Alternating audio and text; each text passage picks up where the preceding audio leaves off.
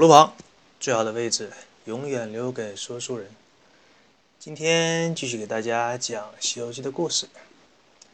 今天这一期呢，把黄眉怪的故事做个收尾，同时也讲一下黄眉怪的硬靠山——他的弥勒佛。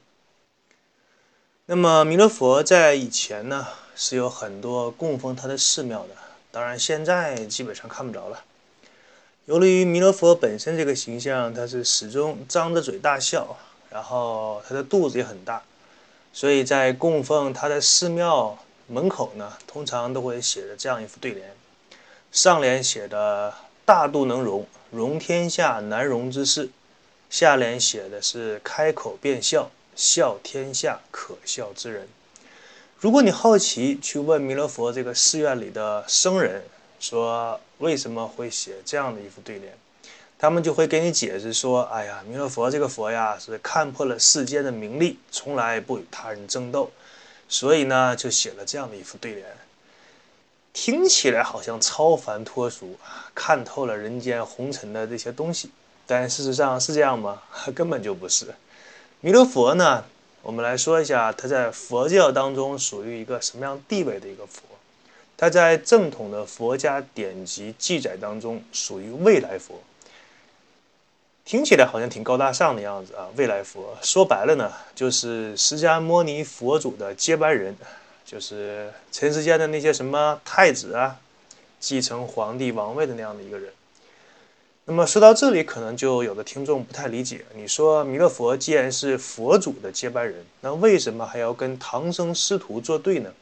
要为难他们这一次，我们来看一下。首先，西天取经，这是由佛祖发起，由观音菩萨培那个作为主策划来执行，培养了像孙悟空这样的一个造反派的势力，来把佛法由西方佛那个佛祖待的地方，把它传到东方，然后在传播佛法的途中呢。顺便呢，也扩大一下佛教自己的势力范围。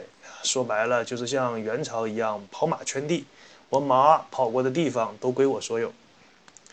一个宗教也好，一个企业也好啊，都想着把自己的这个东西做大做强。比如说像什么本来是地方上的小企业，把它发展成全国知名企业，然后再到海外发展，发展成什么跨国企业、国际大企业。那你在发展的途中呢？不可能说别人就这么安安静静的看着你发展无动于衷，这里面有几种势力相互角逐，其中一方是佛家的势力，另一方是天庭道教的势力，还有一些加上各个妖怪占山为王，是地方上的武装力量。我记得当年有这样的一个故事，就是说蒙牛刚刚创立的时候，跟伊利跟其他的奶业的公司。抢的特别的激烈，甚至发生打斗事件，就是抢你的奶呀，或者是把你的轮胎扎爆。你想一想，单纯的卖一个牛奶都有这么激烈的竞争，更不要说像《西游记》这里边直接就划归地盘儿，有的时候真的就是说你死我活的这种争夺和扩充势力。这三方势力呢，在相互掰手腕的时候耍阴谋、耍手段，比谁的力量大，比谁的法宝强。他们三个势力抢地盘儿，在这个过程当中呢，最后是由佛教的势力把这些势力的地盘儿都划到自己的统辖范围内，然后归佛教自己来使用。但是这个就涉及到一个最核心的问题，也就是说根本的利益。你把这么大的一块势力范围拿下来之后，它归谁？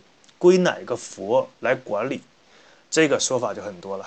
你看如来佛手底下有那么多的什么菩萨、罗汉。什么这个佛那个佛，那也是有着相当多的人选来选的，选谁不选谁，用谁不用谁，这一块的好处给谁，给多少啊？这里面的讲究就多了。加再再加上如来佛手底下还有一些什么这个尊者那个尊者啊，把这块划归到谁的势力范围内，谁主管谁撤管，这里边首当其冲拿到好处的，我们就在明面上可以看到的就是观世音菩萨。他是这个西游取经的总策划，也是这个行动的总指挥。他借助了这一次行动呢，可以说是极大的扩充了自己的势力范围。看到一块地方，哎，这块地方归我了；那个地方不错，也归我了。所以我们在看整部《西游记》当中，唐僧师徒一出点什么事情，观音马上就第一时间出来帮忙；一出事情，观音就帮忙。他不白帮啊，他真得好处啊，这个地方就归他了呀。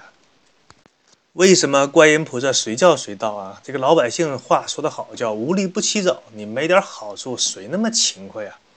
你不给工资，你看看有几个员工早八晚五过来给你打卡、印手印的？开玩笑嘛，不都是为了钱吗？不都是为了利益吗？什么？你就嘴上上嘴唇一碰下嘴唇，说：“哎呀，救苦救难、大慈大悲的观音菩萨，快来帮我呀！”人家凭什么过来就帮你啊？人家也是有出场费的好吗？来回打车不需要油钱吗？吃饭不需要饭钱吗？对吧？艺术家也是要吃饭的呀，更何况是一个菩萨呀。所以弥勒佛呢，他就眼看着观音菩萨一点一点把自己的势力范围扩大，他就感觉到了自己的中年危机，自己的职场的位置受到了动摇。他不能这样一直袖手旁观，他不能再沉默了，于是要打压一下以观音菩萨为首的这一个取经势力范围团伙。正是有这样的想法呢，所以在黄眉怪。下界为非作歹的时候，他作为黄眉怪的直接主管啊，睁一只眼闭一只眼，不插手不过问。他的本职工作是什么呢？未来佛，对吧？开玩笑嘛，你预知未来以后发生什么事情，每一分每一秒都知道，算得明明白白的。他怎么可能不知道黄眉怪会从自己工作的地方溜走？怎么可能不知道黄眉怪到人间去做的那些事情呢？他就是想着借助这次机会打压一下孙悟空、唐僧这些人，就是想看着他们双方动手。最后一看，哎，这个事情有点弄大了。你看，就是他这个火候掌握的呀，就跟那个厨师差不多。火太大了，菜烧到烧糊了；火小了，菜没烧熟。就是要掌握这个火候，差不多了，不能把这个事情扩大。你把各派的势力范围该抓的抓，该打的打，得罪的差不多了，别到时候一追究说这个黄眉怪是谁的手下，在引火上身烧到我身上，给我再定点什么罪过啊？这个犯不上。然后弥勒佛呢，就在这个火候失踪的时候，从上面下来，不争不声不响的呢，就把那个黄眉怪就给带走了。这个事情黑不提白不提，就跟没事情发生一样，就这么过去了。这个事情我们联系到现在想一下，像不像发生了一个特别大的什么什么事件？然后各大电视台、电台、报刊、杂志、网络媒体、平门呀，什么个人的博客，一律给你下封口令啊，谁也不准再给我提这个事情。你再提一个字儿试试啊，第二天那个节目直接给你封掉。所以这个事情发生之后啊，在整个佛界，在整个人间，就跟没发生什么任何事情一样。老百姓呢，该上班上班，该该房该还那个房贷的还房贷，该给孩该给孩子带饭的给孩子带饭，该吃自己的炒土豆丝儿呢，你就赶紧去买土豆。什么叫做势力？什么叫做手段？大家理解一下。这一招呢，可以说是弥勒佛有意为之的，通过自己的手下来打压一下这个取经团伙。也顺便试探一下你们的虚实，我搞一个火力侦查，看看你们的实力怎么样。当然，我这么分析一下呢，或多或少有的人可能是 觉得有一些阴谋论的说法，但是我们可以把作者当时他处的这个环境和他写这本《西游记》的初衷联系一下。他当时写这本书的时候，当时明朝的那个大的社会风气结合起来，就不难发现这里边的道理和逻辑。当初吴征吴承恩呢写这部书的时候，正好是明朝社会最黑暗的时刻，很多东西他不方便说，所以他只能借助神鬼来描写当时社会的黑暗。所以呢，他就使用了在中国古代文人最喜欢使用的春秋笔法，也就是什么借助神仙鬼道啊来写一下现实中的事情。你不是现实当中的赵某某、张某某、李某某不让说吗？哎，那我就写点什么佛祖、玉皇大帝、孙悟空，我给他改个名字。但是这里边做的事情是完全一样的。那现实当中也是这样的。你像美国有好莱坞吧？哎，印度马上跟着学，我给你来个宝莱坞啊！这都是一些换汤不换药的东西，本质是不变的。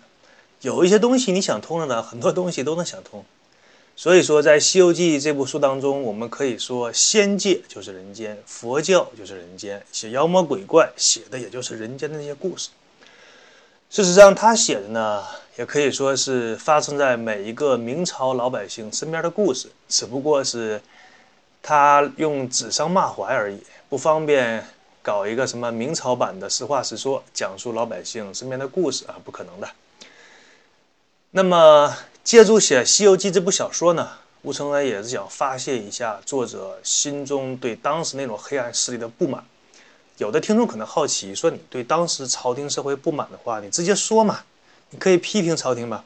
但是在那种文字狱和社会风气下，完全不可能的。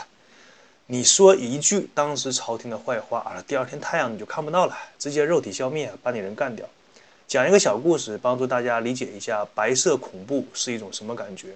当年赫鲁晓夫上台的时候，在台上大骂斯大林当政，做了很多不好的事情。这个时候，台下就有一个听众说：“那斯大林当政的时候，你怎么不站出来把今天这些话说出来批评他呀？”这个时候，赫鲁晓夫啪的一下拍桌子，大吼一声：“刚才那句话谁说的？”台下死一般的安静，一根针掉在地上都可以听得清清楚楚，没有任何一个人敢出声。就是在这样诡异的安静下，持续了能有一分钟。